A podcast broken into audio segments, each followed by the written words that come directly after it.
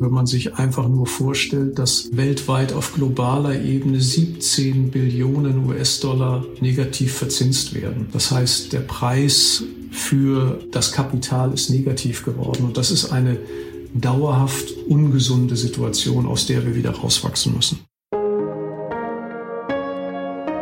Chefgespräch, ein Podcast der Wirtschaftswoche mit Beat Balzli.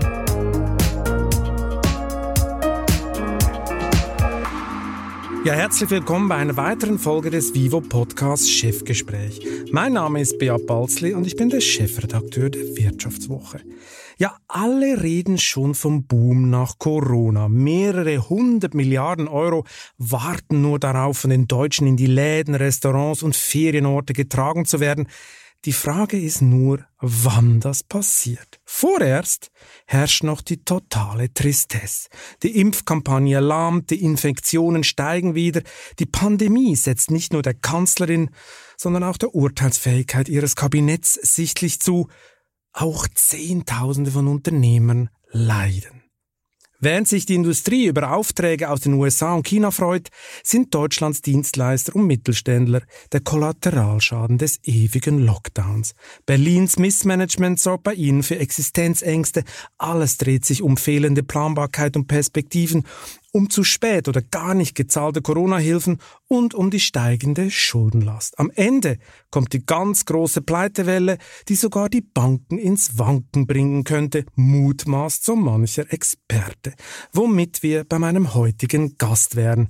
Er ist in der niedersächsischen Provinz aufgewachsen, arbeitete mal für IBM, motiviert sein Personal zu Weihnachten gerne mit YouTube-Videos und hat in seinem Job viel Geld mit Wirecard verloren. Uwe Fröhlich teilt sich als Co-Chef die Macht über die zweitgrößte Bank Deutschlands. Die DZ Bank ist das Zentralinstitut der Genossenschaftsbanken, bei denen die Deutschen beinahe 30 Prozent ihrer Spargelder liegen lassen. Hallo, Herr Fröhlich, schön, dass Sie heute bei mir sind. Guten Tag, lieber Herr Balzli. Herr Fröhlich, bevor wir uns in die Corona-gebeutelten Tiefen des Bankgeschäfts graben und am Ende des Podcasts über Ihren größten Traum reden, habe ich mal eine existenzielle Frage. Was können Sie eigentlich besser? Kuchen backen oder Golf spielen? ich fürchte beides nicht perfekt, aber ich spiele lieber Golf, als dass ich Kuchen backe. Ich esse gern Kuchen, aber tatsächlich bin ich äh, ein leidenschaftlicher, aber eher durchschnittlicher Golfer.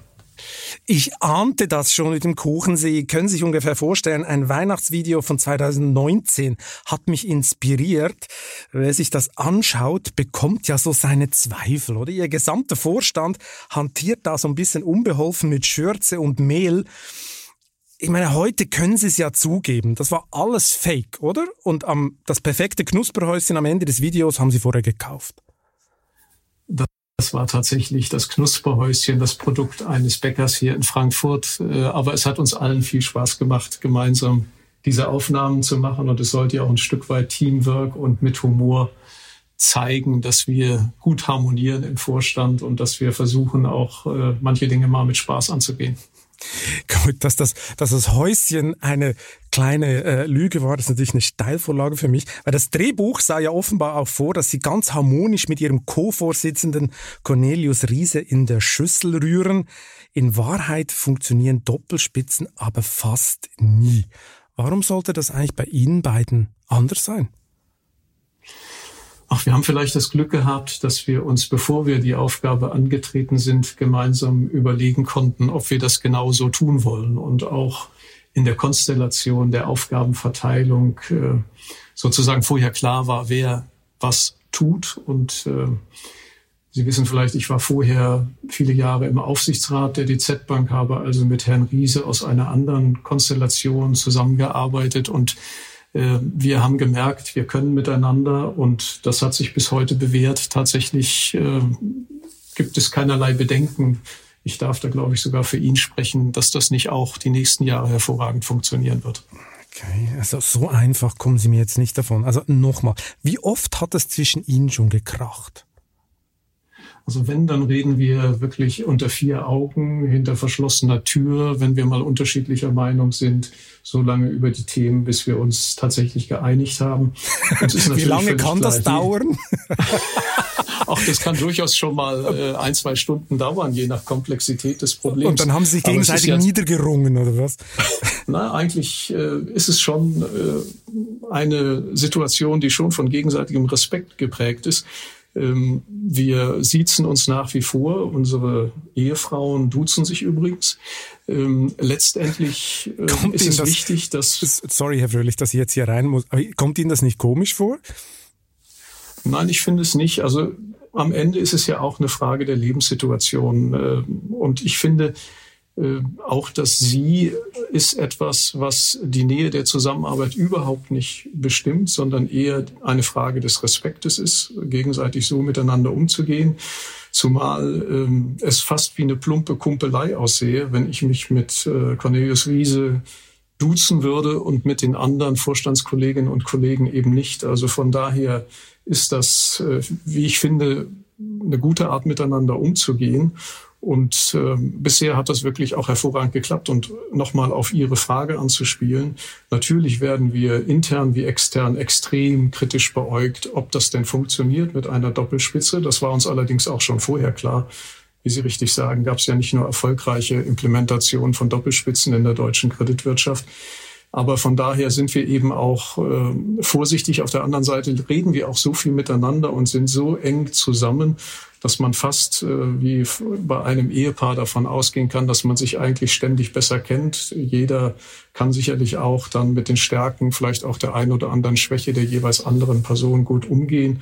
Und wenn wir beispielhaft vor den Mitarbeiterinnen und Mitarbeitern auftreten, aktuell dann natürlich auch eher in Webkonferenzformat, aber auch vielleicht auf der Bühne, äh, bei einer großen Betriebsversammlung, dann ist es eben wichtig, dass man signalisiert, äh, wir sind uns einig und das sind wir in der Sache tatsächlich. Das klingt so, als seien Sie sehr ein harmoniebedürftiger Mensch, oder täuscht das jetzt? Nee, das glaube ich gerade mal nicht. Äh, Tats okay. Tatsächlich, tatsächlich geht es durchaus lebhaft auch in unseren Vorstandssitzungen zu.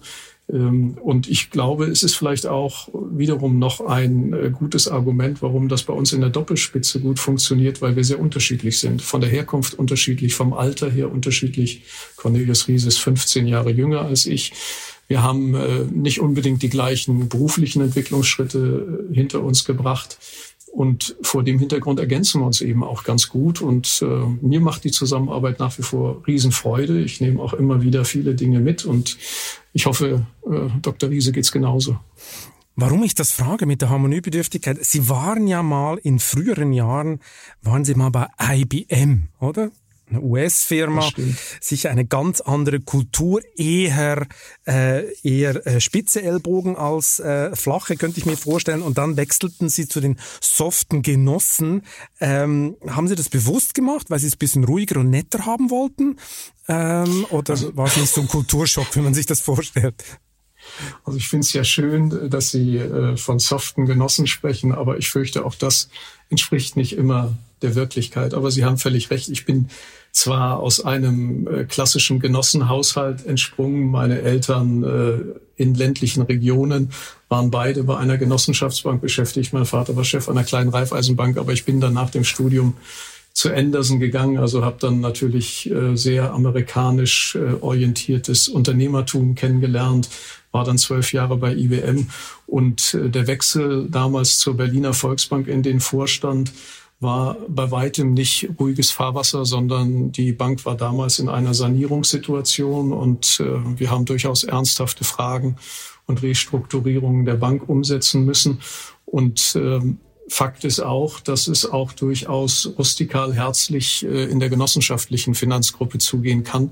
Äh, da würde ich jetzt nicht sagen, die soften Genossen und äh, die harten amerikanischen Unternehmen ich glaube, wir in der genossenschaftlichen Finanzgruppe haben die Gabe, die Dinge offen anzusprechen und äh, sie dann hoffentlich auch immer konstruktiv zu lösen. Da ist es in der Vergangenheit hin und wieder auch mal leider öffentlichkeitswirksam ruppig zugegangen, aber das ist auch schon eine Dekade her, dass wir die bunten Seiten der Zeitung gefüllt haben und wie ich finde, inzwischen sehr vernünftig, äh, auch wirtschaftlich erfolgreich gemeinsam unterwegs sind. Aber immer ein bisschen low profile, oder? Das schon. Die Genossen, wenn man sich dann so eine deutsche Bank daneben stellt äh, oder andere Banken, ich meine, sie sind immerhin auf Platz zwei in Deutschland. Aber wenn ich, glaube ich, eine Umfrage äh, auf der Straße machen würde, würde niemand drauf kommen. Also es ist immer low profile, man ist nicht so, man ist nicht so auf Effekt, man ist nicht auf jede Bühne. Ist das bewusst so oder kommt das einfach dadurch, dass man so viele, dass das so ein großes Netzwerk ist von kleineren und mittleren Banken? Es ist sicherlich schwer, Unternehmen wie die Deutsche Bank mit der genossenschaftlichen Finanzgruppe zu vergleichen. Denn unsere Marken, wenn Sie so wollen, sind Volksbank, Raiffeisenbank, Sparda Bank, PSD Bank oder wenn Sie dann auf die DZ Bank äh, Verbundunternehmen schauen, Union Investment, Bausparkasse, Schwäbisch Hall, R&V Versicherung. Das sind die Brands, die wir sozusagen nach draußen stellen. Denn wir wollen ja nicht vergessen, dass diese Gruppe kein Konzern ist, sondern tatsächlich ein Netzwerk von über 800 wirtschaftlich selbstständigen Genossenschaftsbanken, die wiederum ja übrigens unsere Eigentümer sind. Und sicherlich ist der Herr Sewing oder andere Kollegen deutlich mehr gefordert, Investoren-Stories für die Finanzmärkte zu formulieren und deswegen natürlich auch in der Öffentlichkeit deutlich präsenter sein muss, als wir, die uns eher auf das Geschäft mit unseren Kunden konzentrieren können. Dieser Podcast wird präsentiert von Skoda. Endlose Meetings, ermüdende Videokonferenzen. Wäre es nicht schön, wenn es im Job auch mal schnell ginge? Der neue 100% elektrische Skoda Enyaq iV80 hat nicht nur eine Reichweite von über 500 Kilometern, sondern ist auch in kürzester Zeit wieder aufgeladen. Per Schnellladung in nur 40 Minuten von 10 auf bis zu 80 Prozent. Das ist ungefähr die Dauer dieser Podcast-Folge. Mehr dazu auf skoda.de slash flotte-enyaq. Ich komme jetzt trotzdem mal noch mal zurück auf diese Doppelspitzenproblematik, weil ich will sie da noch nicht rauslassen. Mindestens ein Grund für dicke Luft muss es gegeben haben. Oder sind denn beide Co-Chefs der DZ Bank der Meinung, dass in der Causa Wirecard alles richtig lief bei Ihnen? Also erstmal ist es nicht schön, wenn man so viel Geld verliert. Wir sind ja auch äh, im zweistelligen Millionenbereich dabei gewesen. Und äh, natürlich haben wir intern auch uns das nicht leicht gemacht, sondern sind intensiv eingestiegen, auch in die Prozesse, in die Risikoeinschätzung. Und letztendlich äh, fragen zu Recht natürlich auch unsere Eigentümer, die Genossenschaftsbanken, hätte das nicht vermieden werden können. Und wenn Sie so wollen, äh, bin ich derjenige, der für die Verbund- und Geschäftsbank zuständig ist. Cornelius Riese von der Aufgabenteilung eher für Strategie und Holdingsteuerung. Von daher könnte man natürlich zu Recht bei mir äh, zuerst nachfragen und genauso passiert es auch. Aber wir sind tatsächlich hier im Haus nach intensiver interner Beschauung der Sachverhalte äh, zum Schluss gekommen, dass es individuelle Schuld an der Stelle nicht gibt, es aber hochgradig ärgerlich ist und wir uns überlegen müssen, wie wir aus dieser Situation lernen, welche Konstellationen bei unseren Kunden könnten darauf hindeuten, dass möglicherweise ein größerer Betrugsfall im Hintergrund läuft. Und wir erleben ja derzeit, dass sich auch der Untersuchungsausschuss des Bundestages dazu viele Gedanken macht. Äh, die Wirtschaftsprüfer sind gefordert, die BaFin. Also von daher ist das Thema Wirecard noch lange nicht aufgearbeitet. Aber was ist denn genau schiefgelaufen? Ich meine, das müssen Sie ja genau, also laut meinen Informationen mussten Sie stolze 120 Millionen abschreiben, glaube ich, als Risikovorsorge Nein, für Wirecard. Deutlich weniger abgeschrieben. Äh, es waren äh, knapp über 90 Millionen. Aber trotzdem ist, es eine gewaltige, ist eine gewaltige Summe. Das ist ohne Frage so. Es muss Ihnen doch ähm, irgendwas aufgefallen sein im Prozess, weil ich meine, ich könnte Ihnen ja einfach machen und ich könnte einfach sagen, abonnieren Sie Ihren Kreditleuten einfach die Wirtschaftswoche. Also ich meine, das Abo kostet deutlich weniger als 90 Millionen und hätten Sie die Wirtschaftswoche gelesen, hätten Sie gewusst, gibt Wirecard keinen einzigen Euro. Richtig, weil Sie wahrscheinlich Financial Times gelesen haben und letztendlich ähm, Na, wir haben selber dort ja schon recht früh, recht früh recherchiert wurde, beziehungsweise auch berichtet wurde. Aber tatsächlich ähm, sind ja hier die entsprechenden Bankenkonsortien und wir sind ja auch Teil eines Bankenkonsortiums gewesen, von daher auch gar nicht allein handlungsfähig, entsprechend ähm, der Meinung gewesen, bis zum Zeitpunkt X, als die KPMG-Berichte vorlagen, äh, das Vertrauen angebracht ist. Und dieses Vertrauen ging ja auch bis ins Finanzministerium, bis in die BaFin und an andere Stelle. Und fairerweise, als die Bombe geplatzt ist, war es natürlich zu spät. Und äh, am Ende haben wir es mit einem ungeheuren Wirtschaftsbetrug zu tun, äh, an dem wir noch lange alle gemeinsam äh, zu arbeiten haben, um die Lessons learned wirklich alle auszuformulieren. Gut, man muss ja sagen, es ist ein fast unfassbares Kollektivversagen, oder? Also alle, die beteiligt waren an der ganzen Geschichte, sei das Analysten, sei das die BaFin, sei das, weiß ich, alle haben daran geglaubt. Auch ihre, ihre Fondsmanager bei Union Investment oder bei anderen äh, Fondshäusern, die haben das alle gekauft, diese Geschichte. Was glauben Sie? Auch die Politik unter anderem. Ja, auch denn, die Politik. Äh, wie stolz war man denn, dass überhaupt ein Unternehmen vermeintlich in der Liga von PayPal oder großen anderen amerikanischen Digitalkonzernen mitspielen konnte. Und äh, da war eben der Wunsch größer als die Wirklichkeit. Und leider haben die sag ich mal, kriminellen Hintermänner dieser ganzen Geschichte das gnadenlos ausgenutzt. Wie konnte das eigentlich bei der BaFin passieren? Ich meine, Leute haben sogar noch selber mit Wirecard äh, spekuliert. Man hat dann immer gesagt von der BaFin, das konnten wir nicht kontrollieren, wir sind nicht zuständig. Dabei wäre es ja ganz simpel gewesen, oder? Die Wirecard Bank äh, steht unter BaFin-Aufsicht und da kann man einfach die Zuverlässigkeit des größten Eigners testen und das wäre die Wirecard Holding gewesen. Wie, wie kann sowas sein? Also in der Tat äh, ist die Wirecard Bank eher ein, in Anführungsstrichen, lachen Sie jetzt bitte nicht, grundsolides Unternehmen gewesen, was im Grunde ja auch BaFin beaufsichtigt gewesen ist. Problematisch ist, dass eben in der Wirecard äh, im Kerngeschäft sozusagen die Geschäfte erfunden waren, insbesondere die in Südostasien und dass man da mit Hintermännern gearbeitet hat. Äh, ich will jetzt nicht über die BaFin urteilen. Das Einzige, was ich nicht, wirklich nicht verstehe, ist, dass es überhaupt möglich ist, dass BaFin-Mitarbeiter mit Wirecard-Aktien gehandelt haben bis fast ganz zum Schluss. Äh, hier bei uns in der Bank müssten äh, compliance-technisch solche Sachverhalte sofort auffallen und solche Regeln kann man sicherlich auch für die BaFin und die Mitarbeiter dort vereinbaren. Ich meine, das, was Sie vorher gesagt haben, ist schon ein interessanter Punkt. Äh, die Leute wollten auch, dass die Geschichte stimmt. Oder man wollte äh, diese Sehnsucht nach endlich einer eigenen Firma, so eine Art äh, Silicon Valley Made in Germany, Google Made in Germany zu haben, das muss einfach stimmen. Und wir von der Wirtschaftswoche, wir kriegten unfassbare Kommentare auf Social Media. Wir haben ja drei Titelgeschichten gemacht vor der Pleite und haben immer geschrieben, das ist ein Kartenhaus. Und wir wurden da wirklich hart angegangen, dass wir da eine deutsche Errungenschaft anschießen würden äh, etc. Also da war schon ein Riesenwunsch. Was mich wundernehmen würde, nachdem das Ganze zusammengebrochen ist, haben Sie sich ja auch überlegt, ob Sie noch Teile von Wirecard kaufen sollen. Also so ein bisschen die Resterampe. Äh, warum und warum haben Sie es am Ende doch nicht getan? Also wir haben gern reingeschaut in den Datenraum, weil wir auch ein Stück weit lernen wollten, was Wirecard anders macht und haben dann ernüchtert auch festgestellt, dass äh, das Geschäftsmodell der Wirecard bei uns in unserem Unternehmen, das nennt sich VR Payment, hier auf nationaler Ebene mit den tatsächlich erzielbaren Margen und Erträgen äh, gut läuft und es keinen Sinn macht, dort Assets zu erwerben. Am Ende sind ja, glaube ich, nur kleinere Teile dann, äh, ich glaube, nach Spanien und an andere Ecken dieser Welt gegangen.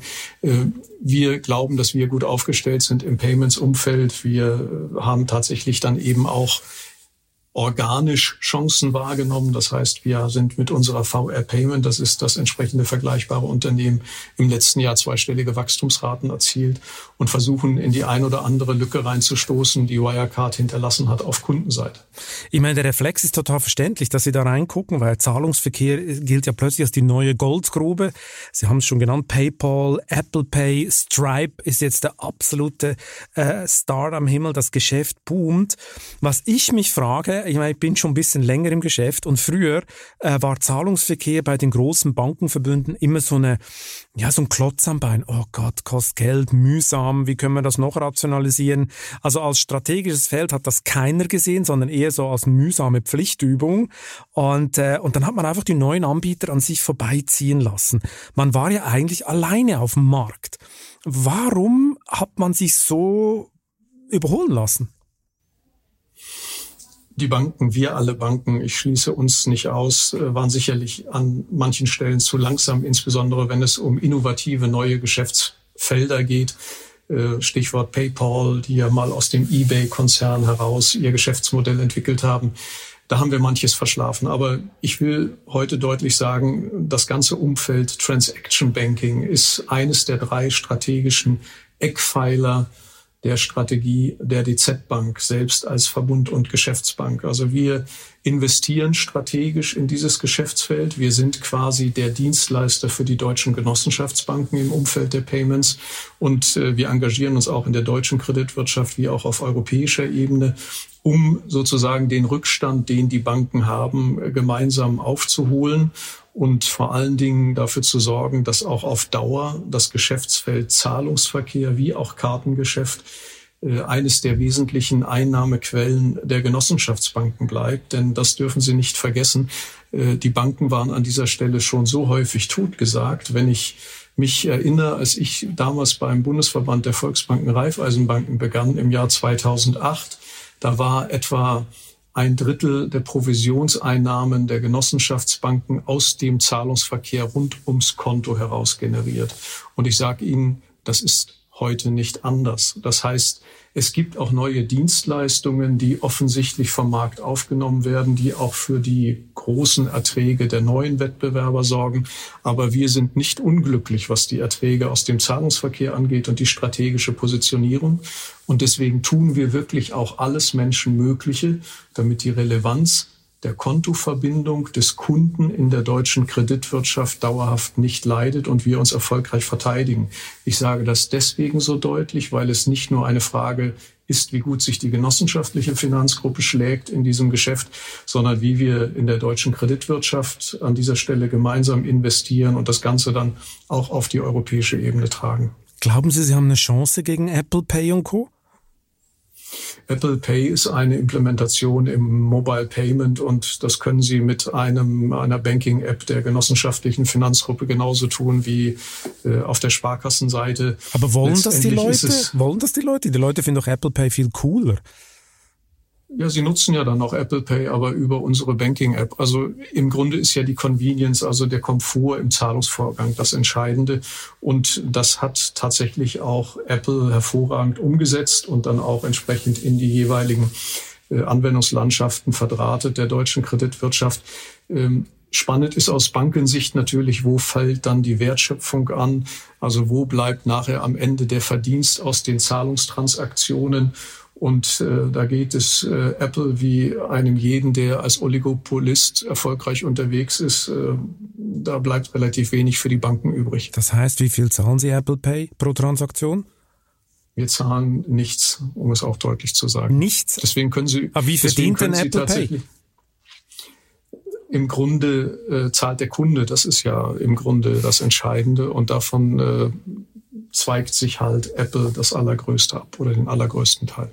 Also reden wir von 90 Prozent oder wie, wenn Sie sagen, alle nö. Das sind Dinge, die immer einer strikten Verschwiegenheit obliegen und jede Bankengruppe für sich selbst verhandelt. Aber es ist übrigens auch mit äh, ein Grund, warum wir nur die äh, Kreditkarteninfrastruktur implementiert haben.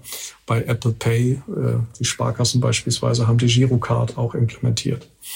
Das haben sie gemacht, weil sonst die Kunden noch mehr an Apple zahlen würden weil sonst äh, auch für die genossenschaftliche Finanzgruppe die Freude relativ gering wäre über die Transaktion. Inwieweit bedrohen denn andere Fintechs, wie zum Beispiel N26, ihr Geschäft? Also ich finde, die Fintechs sind an vielen Stellen ein Motivator für uns, auch ein Antreiber. Aber wenn es darum geht, wirklich mit dem Geschäftsmodell Bank Geld zu verdienen, sind wir, glaube ich, vielen Fintechs nach wie vor deutlich überlegen. Ähm, Warum? Letztendlich sieht man ja auch die Grenzen des Wachstums bei N26 und äh, jedes Fintech, jedes Startup kommt irgendwann in die Phase, wo man nachhaltig zeigen muss, dass man aus dem operativen Geschäft Geld verdient. Ich glaube, N26 äh, verärgert derzeit auch den einen oder anderen seiner Kunden, weil eben an der Gebührenschraube aufgedreht wird, dass äh, im Grunde die Anzahl der Bartransaktionen, die kostenfrei sind, äh, entsprechend limitiert wird und so weiter und so fort. Also von daher kommt jeder, der in unserer Branche unterwegs ist, irgendwann mal zu dem Punkt, sich selbst zu prüfen und zu sagen, ist Wachstum allein das Allheilbringende oder macht es nicht Sinn, äh, eher langfristig Geschäft nachhaltig mit den Kunden zu betreiben, von dem beide Seiten Spaß haben, die Kunden wie auch die Bank. Ja, mal Wachstum ist ein gutes Beispiel. Bei Ihnen geht's ja eher retour. Wenn man Ihr klassisches Geschäft anguckt, oder? Ich meine, jede Filiale, die stirbt, macht ja eigentlich das Geschäft der Online-Konkurrenz bisschen attraktiver. Ich meine, in den letzten Jahren wurden bei Ihnen jährlich weit über 1000 Zweig- und Bankstellen geschlossen. Alleine letztes Jahr über 1500, wenn ich das richtig äh, gesehen habe. ist ja total dramatisch. Das schmilzt ja noch schneller als ein Schweizer Gletscher. Äh, wann, wann stoppt das, Ihr Filialsterben? Oder würden Sie sagen, das beschleunigt sich sogar noch? Also erstmal darf man nicht vergessen, dass die genossenschaftliche Finanzgruppe 8.500 Filialen draußen hat. Also das noch mal, um es ins, ja. ins Verhältnis zu setzen. Wir kommen irgendwo von 11, 12.000 vor drei, vier Jahren. Da ist natürlich viel passiert. Aber warum passiert das eigentlich? Weil natürlich digitalisiert wird, was digitalisiert werden kann. Und natürlich ein Filialbesuch allein noch nicht glücklich macht, sondern äh, ein glücklicher Kunde ist dann glücklich, wenn er gut beraten worden ist. Also geht es darum, Beratungsgespräche in den Beratungszentren zu führen. Und natürlich äh, sorgt auch die Niedrigzinspolitik der EZB, wie aber vor allen Dingen auch das veränderte Kundenverhalten auf der Privatkundenseite dafür, dass wir auch mit weniger Filialen auskommen. Aber Retour ist alles nur relativ. Äh, das Ganze tun wir und trotzdem weitet die genossenschaftliche Finanzgruppe Jahr über Jahr die Marktanteile aus. Das gilt fürs private Baufinanzierungsgeschäft beispielhaft, wie für die Einlagen. Das ist etwas, was wir derzeit so ein bisschen zähneknirschend ertragen, weil wir alle mit Liquidität geflutet werden. Aber die genossenschaftliche Finanzgruppe wächst von den Marktanteilen im Privatkunden wie im Firmenkundengeschäft. Und von daher machen wir so viel vielleicht dann doch nicht falsch. Wo liegen Sie denn? Und verdienen vor allen Dingen Geld. Wo liegen Sie denn mit den Filialen? Wenn wir heute bei roundabout 8000 sind, äh, lassen Sie uns ein bisschen in die Zukunft gucken. In fünf Jahren, wo sind wir da noch? Bei der Hälfte? Das mag sein, aber das sind immer schwierige Prophezeiungen weil äh, letztendlich wir darüber hinaus ja auch in einem Prozess der Konsolidierung auf Ortsbankenebene sind. Wir sind jetzt etwa 810, 820 Genossenschaftsbanken in Deutschland.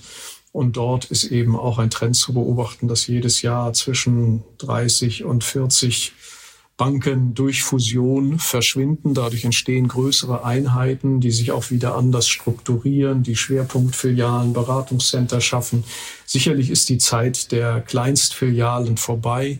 Es gibt auch sehr innovative Modelle, wo sich Genossenschaftsbanken mit Sparkassen zusammentun und dann im Grunde quasi zumindest Bankstandorte erhalten in den ländlichen Räumen, um sicherzustellen, dass man noch an sein Geld kommt oder dass vielleicht an zwei, drei Tagen in der Woche dann auch eine Beratung vor Ort stattfindet.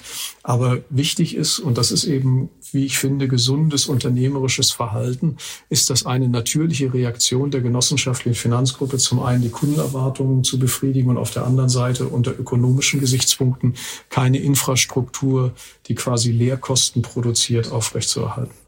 Aber so ein bisschen ist ja auch die Nähe zum Kunden ihre Stärke. Und wenn man ganz viele Filialen schließt, äh, ist ja die Nähe nicht unbedingt mehr überall gegeben. Aber reden wir doch mal mit, äh, über Ihre Kunden, vor allem über den Mittelstand in der aktuellen Corona-Krise. Wie geht's denn Ihrer Geschäftskundenbasis gerade? Wie würden Sie das zusammenfassen?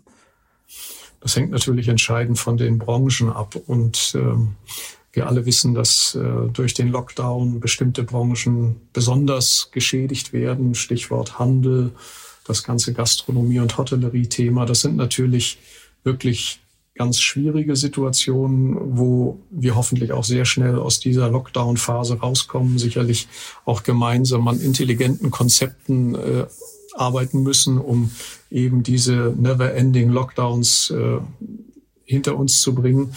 Ähm, aber dem Großteil unserer Kunden geht es tatsächlich nach wie vor vernünftig. Und äh, wichtig wird sein, dass eben auch Lösungen gefunden werden, um gezielt Handelsöffnungen wieder großflächig umzusetzen, um auch Urlaub wieder zu ermöglichen. Und da gefällt mir, wenn ich das vielleicht noch am Rande sagen darf, die Strategie, äh, die wir hier in Deutschland, äh, zumindest aus Berlin herausfahren, nicht wirklich. Es wird die Illusion erzeugt, dass wir den Kampf gegen Covid-19 gewinnen können. Das wird ja immer so ein bisschen wie ein Krieg stilisiert.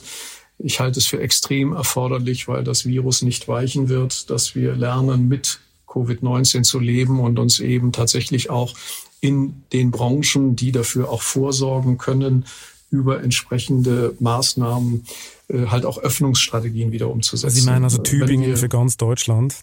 Tübingen, Rostock für ganz Deutschland kreativ vor Ort, Verantwortung vor Ort auch äh, zu verteilen und tatsächlich auch schnell aus dieser Paralysierung, die wir jetzt ja ein Jahr hier in Deutschland durchhalten, rauszukommen, auch aus der Angst und Schrecken äh, Kommunikation rauszukommen und äh, wirklich auch ein Stück weit wieder unternehmerisch, natürlich immer unter Wahrung aller Vorsichtsmaßnahmen. Ich möchte auch nicht krank werden, um es sehr deutlich zu sagen, aber wir können uns nicht verstecken vor diesem Virus, das wird uns nicht gelingen. Die Kanzlerin sagt, es sei fahrlässig jetzt zu öffnen. Sie hat sogar Herrn Laschet, äh, äh ihren vielleicht Nachfolger, wo es sieht gerade nicht so aus, aber äh, vielleicht, äh, er rechnet noch damit, hat auch Herrn Laschet äh, ziemlich in die äh, Ecke argumentiert.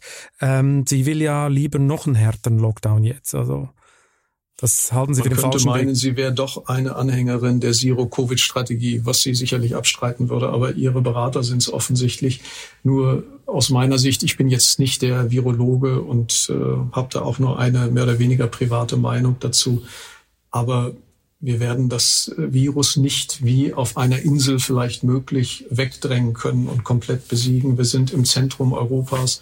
Die Grenzen sind zu Recht geöffnet. Es gibt einen regen Reiseverkehr, übrigens nicht nur nach Mallorca, sondern auch über die Grenzen Bayerns nach Tschechien oder wo auch immer hin. Also von daher äh, sollten wir damit realistisch umgehen und sollten uns überlegen, wie wir zu einer vernünftigen Umgangsweise in dieser Pandemie kommen. Wie muss ich mir das eigentlich vorstellen? Ich meine, die Bundesregierung muss ja auch gucken, was hat das für Auswirkungen, ihre Strategie auf die Wirtschaft, logischerweise. Gibt es denn laufende Kontakte mit Ihnen und anderen Bank Bankspitzen, wo man so ein bisschen abklopft, wie geht's den Unternehmen, wie geht's der Wirtschaft, wo man ein bisschen den Puls fühlt oder äh, macht da Berlin den Blindflug? Nein, da macht Berlin ganz bestimmt keinen Blindflug. Es gibt regelmäßige Gesprächsrunden, die typischerweise von den Branchenvertretern wahrgenommen werden, also den Verbänden. Für uns in der genossenschaftlichen Finanzgruppe ist das der Bundesverband der Volksbanken Raiffeisenbanken, also unsere Präsidentin Frau Kolak. Die Kollegen in Berlin sind natürlich in ständigen Austauschrunden gemeinsam mit den anderen Vertretern der deutschen Bankwirtschaft, aber beispielhaft auch mit den Gewerkschaften und anderen, die dann eingeladen werden im Kanzleramt, um die Lage zu beurteilen und äh, hoffentlich auch die richtigen Ratschläge zu geben. Was halten Sie denn von der Managementqualität des Wirtschaftsministeriums? Das ist eine schwierige Frage. Also, Die ist doch total gilt, einfach zu beantworten, Herr Fröhlich. Das, das gilt übrigens äh, nicht nur fürs Wirtschaftsministerium. Man könnte auch sagen, die Performance des Gesundheitsministeriums ist nicht das, was in der freien Wirtschaft dauerhaft erfolgreich wäre. Also von daher äh, ist da deutlicher Handlungsbedarf, besser zu werden. Äh, schneller zu werden und äh, tatsächlich auch äh, Verantwortung zu nehmen und Dinge zu entscheiden. Entschuldigung, manchmal hat man das Gefühl, es wird vor allen Dingen versucht, Verantwortung von sich zu weisen und Schuldige zu identifizieren, die möglichst weit weg sind. Hin und wieder sollte man auch mal zu seinen Fehlleistungen stehen und dazu gehört unter anderem die Impfstoffbeschaffung Dazu gehört jetzt in der zweiten Lockdown-Phase die Auszahlung der Hilfen.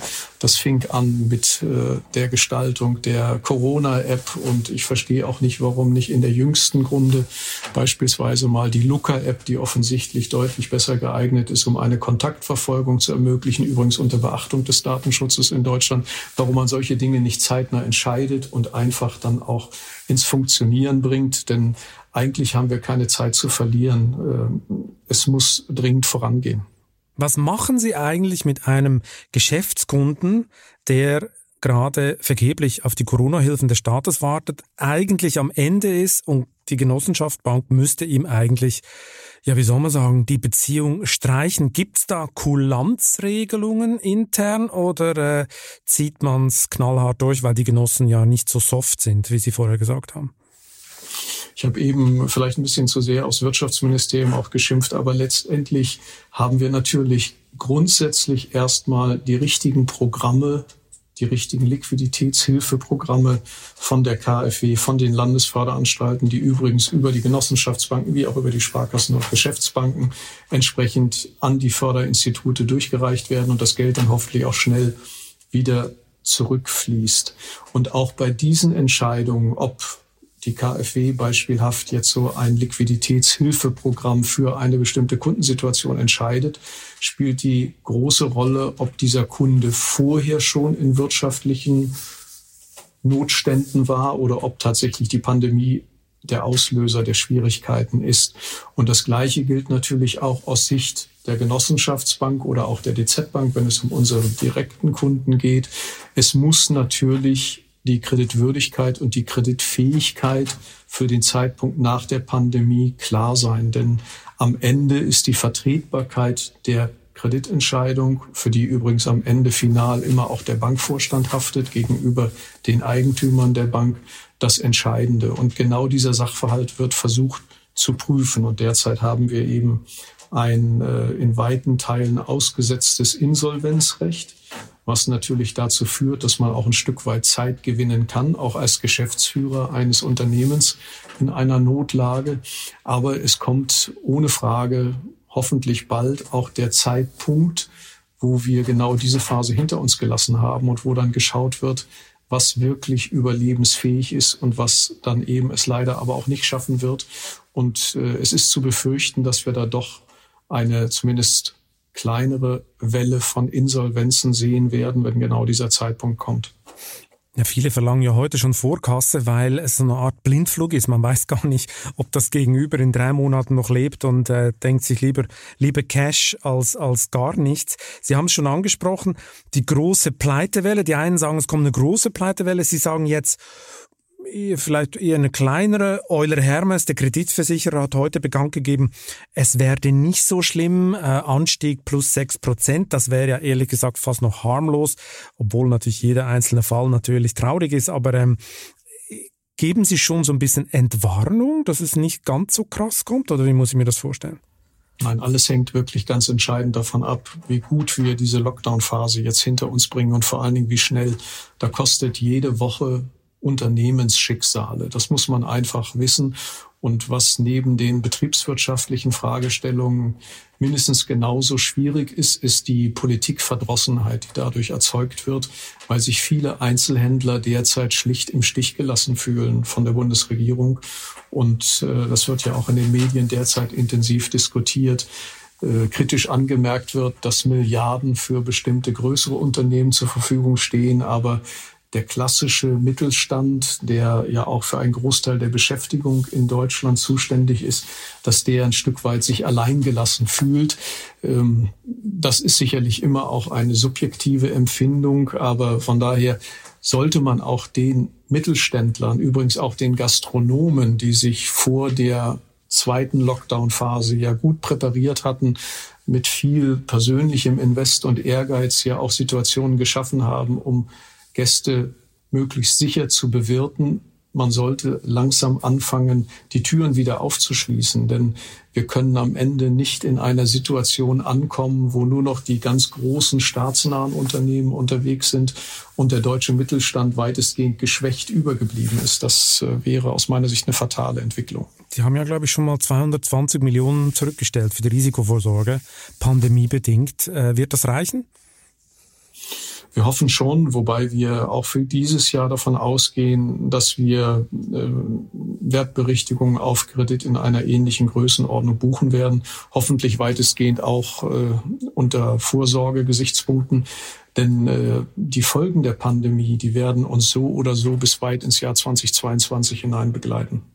Ein spannender Punkt dabei ist ja noch, das kann jeder beobachten, der ab und zu äh, durch die Innenstädte spaziert jetzt. Es gibt immer mehr Leerstände.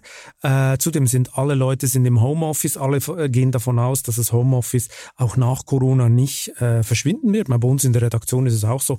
Ich glaube, die Hälfte meiner Redakteure wird sich nur noch selten im Büro blicken lassen, auch nach Corona. Man hat aber gesehen, es funktioniert. Äh, zu Ihrem Verbund gehört ja auch die DG Hüb. Was muss ich mir eigentlich vorstellen? Gewerbeimmobilien, die leerstehenden Gewerbeimmobilien. Platzt da die nächste Blase? Auch da kommt es natürlich wieder darauf an, genau hinzuschauen, äh, welche Objekte sind derzeit besonders unter Druck. Entschuldigung, das sind beispielsweise städtische Hotels in Ballungsräumen. Das sind Warenhäuser, Shoppingcenter. Das sind natürlich derzeit die Objektarten, denen mangels Einnahmen natürlich auch die Liquiditätszuflüsse fehlen. Spannend wird es werden äh, mit Büros. Auch da weiß noch niemand, wie sich die Büronutzung gegebenenfalls weiterentwickelt. Ähm, auch wir jetzt hier aus Sicht der DZ Bank sind äh, in der Situation, wir haben jetzt weniger Filialgeschäft, dass wir zwischen 80 und 90 Prozent unserer Mitarbeiterinnen und Mitarbeiter von zu Hause arbeiten lassen. Äh, wenn ich mir hier unsere 50 Etagen im Turm im Westend anschaue, äh, ist mir natürlich auch klar, dass wir erst wieder mit unseren Mitarbeitern in diesen Räumlichkeiten arbeiten können, wenn auf der Pandemie-Seite Entwarnung äh, da ist und wir niemanden mehr dadurch gefährden, dass er morgens mit zehn Leuten im Fahrstuhl zu seinem Arbeitsplatz äh, hochfährt. Also von daher ganz spannende Fragestellung. Wir versuchen die Zeit zu nutzen, sozusagen den leerstehenden Turm derzeit mehr hin zu agilen Arbeitswelten umzubauen. Das heißt, weg von klassischen Großraumbüros oder vielleicht auch der klassischen Bürolandschaft hin zu Infrastrukturen, die modernes Arbeiten in Gruppen unterstützen, die äh, im Grunde auch flexibles Arbeiten unterstützen. Das heißt, die technische Infrastruktur von Hause aus genauso gut funktioniert wie hier am Arbeitsplatz, Shared Desk Modelle, all das. Und äh, das ist sicherlich auch kein Einzelfall, was wir tun. Ich gehe auch davon aus, dass dort dadurch auch die Büroflächennachfrage in den nächsten Jahren rückläufig sein wird. Aber Wiederum brauchen moderne Arbeitswelten auch viel Fläche. Von daher haben wir die Hoffnung, wenn es den Unternehmen gut geht, wird es auch nicht so furchtbar werden für die Werte, die in den Büroimmobilien drinstecken.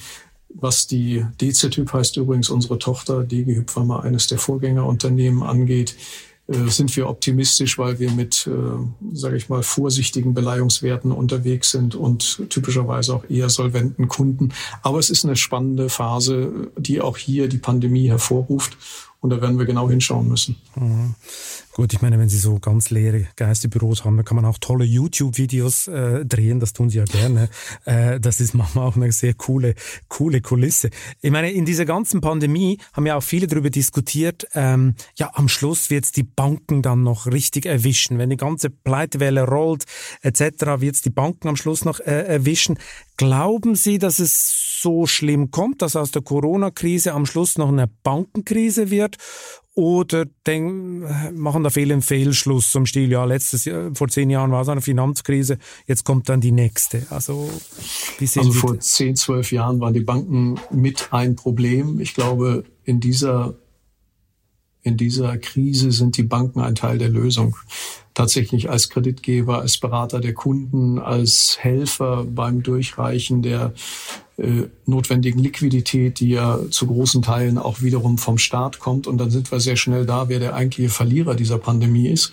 Das sind wir alle als Steuerzahler, denn wir alle werden durch jeden Tag Lockdown deutlich ärmer, auch wenn uns Herr Scholz oder andere äh, versuchen deutlich zu machen, dass wir uns ja eigentlich völlig kostenfrei beliebig hoch verschulden können. Das ist definitiv nicht der Fall und äh, von daher wird abgerechnet und da sind wir alle gemeinsam als äh, Steuerzahler und Bürger dieses Landes wie auch der anderen europäischen Länder, das ist ja fast ein globales Phänomen, diejenigen, die am Ende dieser Pandemie deutlich ärmer geworden sind. Ich meine, es ist ein fatales Zusammenkommen, oder? Corona-Krise und Wahlkampf. Ich meine, schlimmer geht's ja eigentlich nicht. Ähm, und äh, das, was Sie gerade gesagt haben, ähm, die Verschuldung ist kostenlos zu haben, diese Meinung hat ja fast schon 50 Prozent des Landes erfasst. Was, was sagen Sie dazu? Ich meine, es ist schon sehr überraschend, dass äh, die Leute glauben, man könne Schulden zum Nullpreis machen. Man stumpft, glaube ich, ein bisschen ab, auch als Otto Normalverbraucher. Ich weiß nicht, ob den meisten Menschen bewusst ist, dass die Verschuldung Deutschlands im vergangenen Jahr um 273 Milliarden Euro größer geworden ist. 273 Milliarden Euro. Da könnte man fast sagen, dass manch einem sein ganzes Geld. Also im Grunde sind das gewaltige Summen, wo die Vorstellung aufhört. Und man glaubt vielleicht auch auf politischer Seite, das löst am Ende alles die Europäische Zentralbank und äh, sorgt dafür, dass die Zinsen dauerhaft niedrig bleiben und dass man vielleicht sogar als Bundesrepublik Deutschland mit Negativzinsen emittierten Anleihen sogar Geld verdienen könnte. Äh, das ist aus meiner Sicht ein Trugschluss, denn äh, am Ende wächst die Schuldenlast eines jeden Bürgers im vergangenen Jahr von etwa 22.000 Euro auf inzwischen über 26 Euro pro Kopf. Äh, und es geht hier auch um, äh, wenn Sie so wollen, Schuldentragfähigkeit und vor allen Dingen das Schicksal unserer Kinder, Kindeskinder und äh, der nächsten Generationen. Denn das ist die Hypothek, die die nächsten Generationen mittragen werden. Trotzdem ist die Staatsgläubigkeit so hoch wie noch nie in Deutschland. Die meisten Studenten wollen in Staatsdienst oder Gleichbeamte werden. Äh, viele Leute äh, befürworten einen starken Staat, der kann ruhig noch stärker werden, hat inzwischen äh, weit über 50 Prozent Anteil am Bruttosozialprodukt. Äh, also es war noch nie so, er war noch nie so stark und so dominant äh, wie heute und es macht den meisten Leuten eigentlich keine Angst. Äh, ist die Marktwirtschaft ein Auslaufmodell in Deutschland oder? Also ich würde dafür kämpfen, dass das nicht der Fall ist. Ähm und tatsächlich wird das ja auch den Wahlkampf bestimmen oder tut es indirekt schon. Ähm, ich glaube, die Sozialpolitik äh, ist in den letzten Jahren deutlich auf dem Vormarsch gewesen und äh, auch in der Union ist sozusagen der Wirtschaftsrat eher weniger gefragt, äh, als die Ideen vielleicht unter populistischen Gesichtspunkten über das eine oder andere Wählergeschenk noch ein paar Gummipunkte zu machen. Ähm, es wird wichtig sein, dass wir äh, Marktwirtschaft nicht verlernen, dass wir auch nicht äh, verlernen, auf der Suche nach Spitzenleistung im positiven Sinne zu sein, ähm, über Gleichmacherei und sozusagen dem Staat das Feld zu überlassen, wird Deutschland keine gute Entwicklung, übrigens auch Europa keine gute Entwicklung nehmen. Und äh, von daher würde ich immer dafür kämpfen, dass marktwirtschaftliche Mechanismen wieder die Oberhand gewinnen Während der Krise war alles richtig, was in der ersten Phase der Krise gemacht wurde. Da bin ich äh, wirklich an dieser Stelle voll auf der Seite der Bundesregierung. Aber wir dürfen es auch eben nicht überziehen. Und äh, eigentlich ist die Zeit jetzt gekommen, wo wir wieder zurückfinden müssen in normales marktwirtschaftliches Verhalten. Wir hatten jetzt gerade von der wachsenden Staatsgläubigkeit und der starken Staat äh, und so. Nichtsdestotrotz äh, ist gerade ein, erstaunliche, äh, äh ein erstaunliches Phänomen zu beobachten. Die Börse boomt und ausgerechnet die Deutschen äh, entdecken jetzt die Aktie. Oder glaube ich, selten haben so viele Deutsche richtig gezockt. Äh, vor allem die jüngere Generation hat ja auch keine Wahl mehr. Der Nullzins bringt nichts und für den Vermögensaufbau. Spüren Sie das in der Genossenschaftsgruppe, dass äh, viel mehr Aktien gedealt werden, auch von Privatleuten als früher? Also wir spüren das natürlich auch. Wir sehen ein ausgesprochen tolles Fondsgeschäft der Union Investment. Das heißt, äh, unsere Union, die eben auf der Anlageseite strukturierte Fondslösungen anbietet, ist sehr, sehr erfolgreich. Genauso sehen wir das im Depot B-Umfeld, also bei den Wertpapiertransaktionen und den Depots deutlich mehr läuft als noch vor zwei, drei Jahren.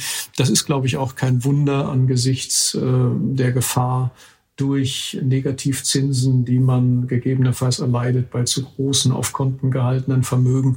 Und äh, vielleicht ist es sogar ein bisschen spät. Äh, es ist natürlich die Aufgabe der Banken und Sparkassen, äh, und das ist übrigens auch schon in den letzten Jahrzehnten gewesen, äh, Kunden gut zu beraten und tatsächlich ähm, davor zu behüten, dass man Geld dadurch verliert, dass äh, netto durch Inflation und Gebühren äh, das Vermögen eher kleiner wird. Und solange die Märkte sich in die richtige Richtung bewegen, äh, ist das sicherlich auch äh, aus Eigeninitiative immer eine richtige Entscheidung aus Kundensicht, aber sich hin und wieder mal einem Berater anzuvertrauen und die eigenen äh, Entscheidungen zu verifizieren, macht sicherlich auch Sinn.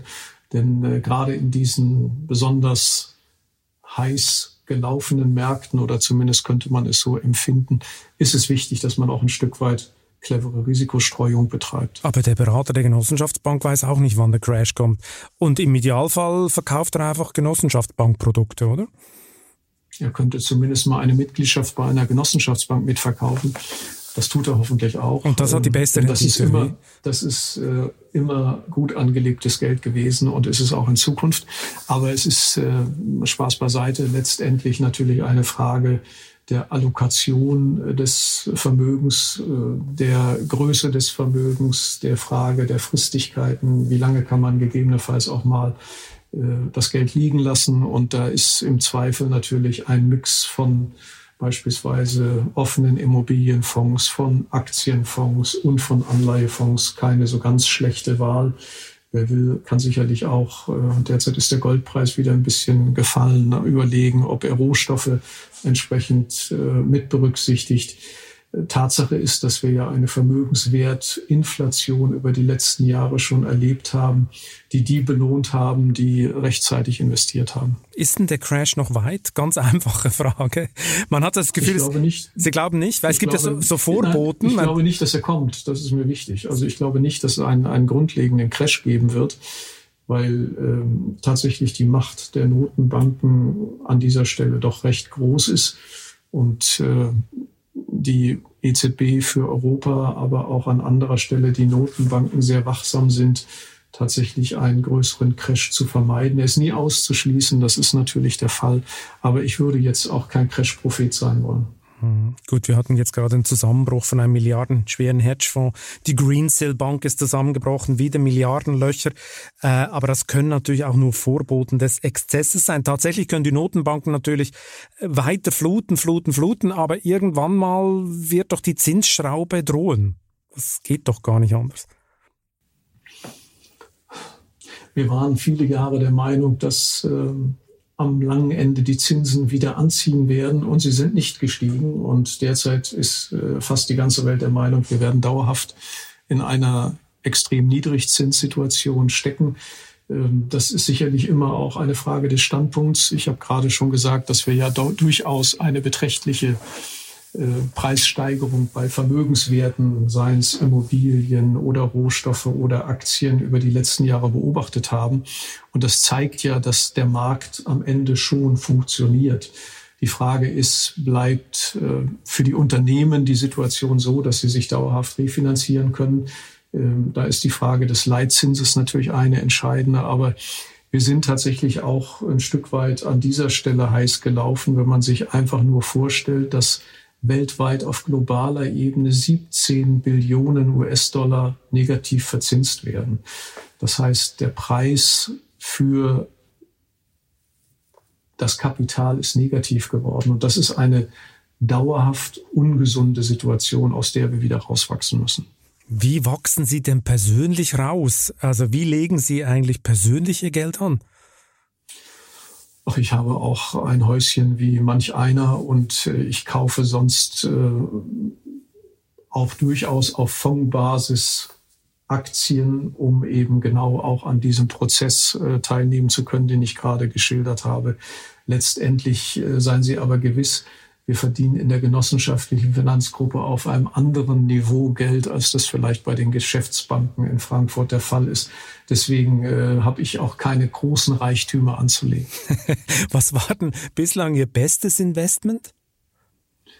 Ein alter Porsche, den ich mal gekauft habe, den ich übrigens immer noch habe, Baujahr 1988, den habe ich mal vor 12, 15 Jahren äh, für 30.000 Euro gekauft und der hat den Preis etwa verdoppelt.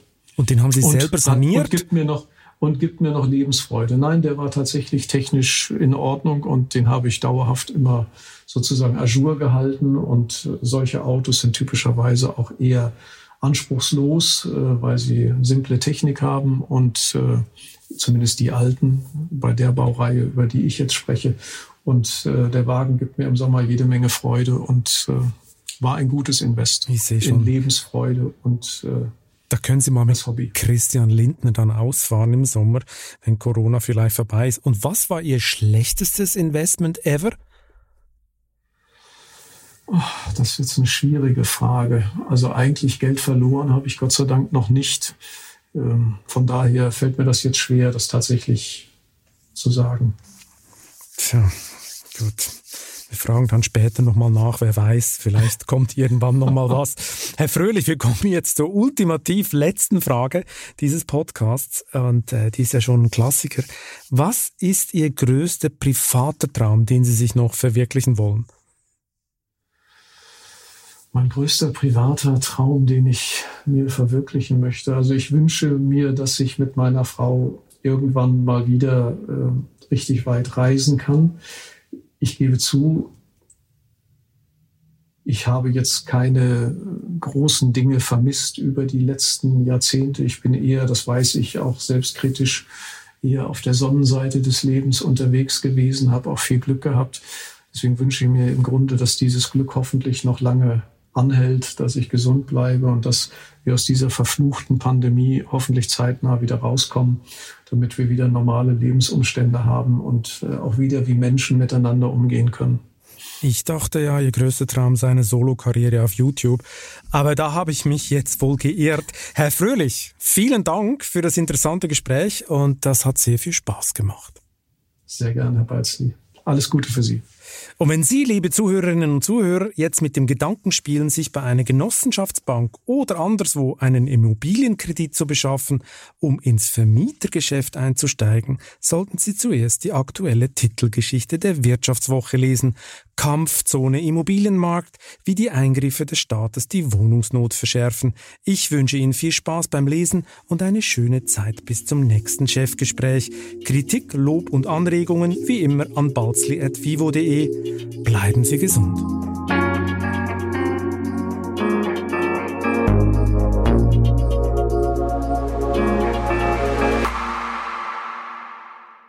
Diese 40 Minuten wurden präsentiert vom neuen Skoda Enyaq iV80, der in dieser Zeit per Schnellladung wieder von 10 auf bis zu 80 Prozent geladen ist. Mehr Informationen auch zum Geschäftsfahrzeugleasing von Skoda finden Sie auf skoda.de slash flotte-enyaq.